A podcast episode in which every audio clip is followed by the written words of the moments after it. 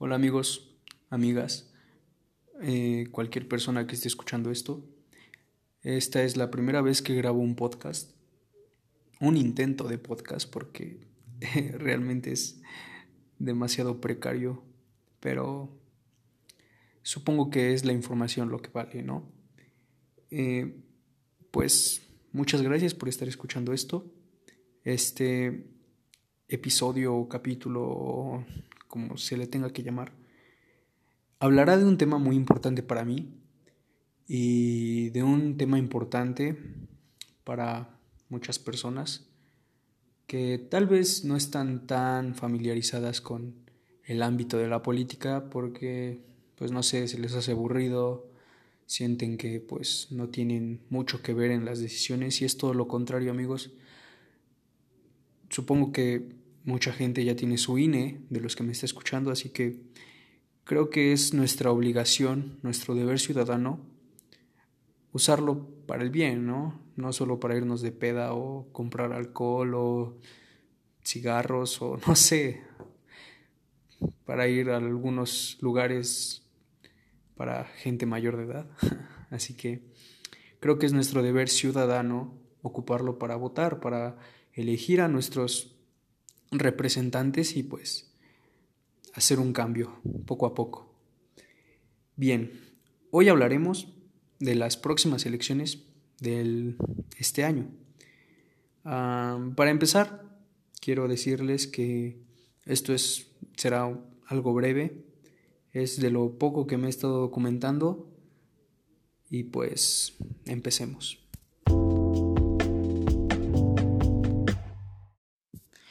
Eh, bien, para empezar hay que aclarar el qué se elegirá este año. Este año se dice que las elecciones serán las más grandes de toda la historia. ¿Por qué? Pues porque las 32 entidades de nuestro país tendrán elecciones locales y federales simultáneamente, sumando así casi 21.000 cargos electorales entre esos cargos se elegirán a 500 diputados federales, 300 por la mayoría relativa y 200 por elección popular. Además, 15 estados elegirán gobernaturas, bueno, gobernadores. en nuestro caso, en Puebla, se elegirán 41 diputaciones y 217 ayuntamientos. Ahora bien, ¿Qué es un diputado? Se estarán preguntando ustedes. Pues un diputado es básicamente esa persona que se pelea en la Cámara de Legisladores para aprobar o no aprobar una ley. Esos clips tan chistosos de esos políticos insultándose y diciéndose de cosas, pues elegiremos a ese tipo de personas.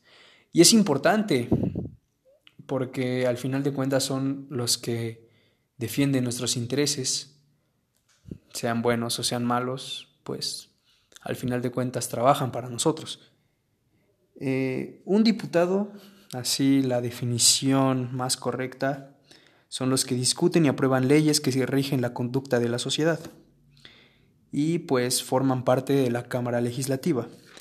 La Cámara Legislativa o el Poder Legislativo se divide en dos, Cámara de Senadores, que es la Cámara Alta, son los que representan a una provincia, a un estado, que pues cumplen la misma función de la Cámara de Diputados, solo que la Cámara de Diputados es como más personal, porque representan a los ciudadanos, no a una entidad por completo, y pues es lo mismo, discuten leyes, las aprueban y defienden nuestros intereses, o eso nos hacen creer. Eso es un tanto polémico, así que no lo tocaré porque, repito, este episodio es más para informar que para emitir una opinión personal, así que no quiero volverme un fanático de algún partido político o de alguna teoría política de izquierda, así que dejémoslo así. Eh, los estados que elegirán gobernador, perdón, este, creo que son 15. A ver, es Baja California, Baja California Sur, Campeche, Chihuahua, Colima, Guerrero, Michoacán, Nayarit, Nuevo León, el del Samuel García. Ese güey es un chiste, la verdad, pero eh, la otra vez vi un spot político de él y pues, no sé, me dio un poco de risa, pero pues supongo que en algunas cosas que dice tiene razón. Eh, bueno, Querétaro, San Luis Potosí, Sinaloa, Sonora y Tlaxcala, además de Zacatecas. Tlaxcala, para gente que vive en Tlaxcala, pues tienen que estar atentos con sus candidatos porque pues es importante también eso, obviamente. bueno, como les comentaba, en Puebla se elegirán a 41 diputados y 217 ayuntamientos. ¿Qué es un ayuntamiento? También se estarán preguntando. Pues un ayuntamiento es un grupo que está conformado por un alcalde, concejales de gobierno, que suelen ser del mismo partido político que el alcalde, y ediles o regidores que no tienen concejalía. Ediles o regidores es lo mismo que concejales, solo que pues, son sinónimos. Eh, estos forman el Pleno, que el Pleno es una organización encargada de realizar todas las tareas de índole administrativa que le competen a un municipio. Esa es la definición más correcta. Eh, el Pleno, obviamente, como ya lo mencioné, tiene la potestad reglamentaria de un Estado. Eso quiere decir que pues pueden crear normas subordinadas a las leyes, como por ejemplo reglamentos, decretos o instrucciones. Pues como ya vieron, son cargos importantes los que se van a elegir, así que es igual de importante participar.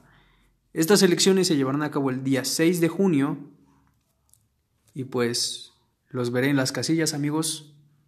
Tienen que salir a votar por el bien del desarrollo de nuestro Estado y de nuestro país.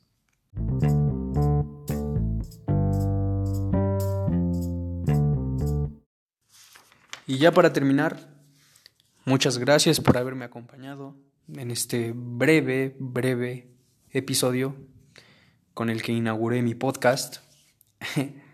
y es, de verdad espero tener muchos más episodios porque es algo que me gusta y pues igual me gustaría invitar gente que quiera platicar conmigo de algún otro tema más interesante tal vez. Y pues quiero hacer de esta una costumbre, despedir el podcast con algún dato histórico. Y pues hoy daré un dato histórico de nuestro estado.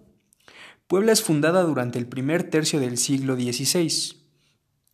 Unos cuantos años después de que se consumó la conquista española, y fue fundada en el valle denominado Cuetlaxcoapan, un 16 de abril de 1531. Se toma esta fecha porque ese día fue el fraile franciscano Toribio, de Benavente, creo.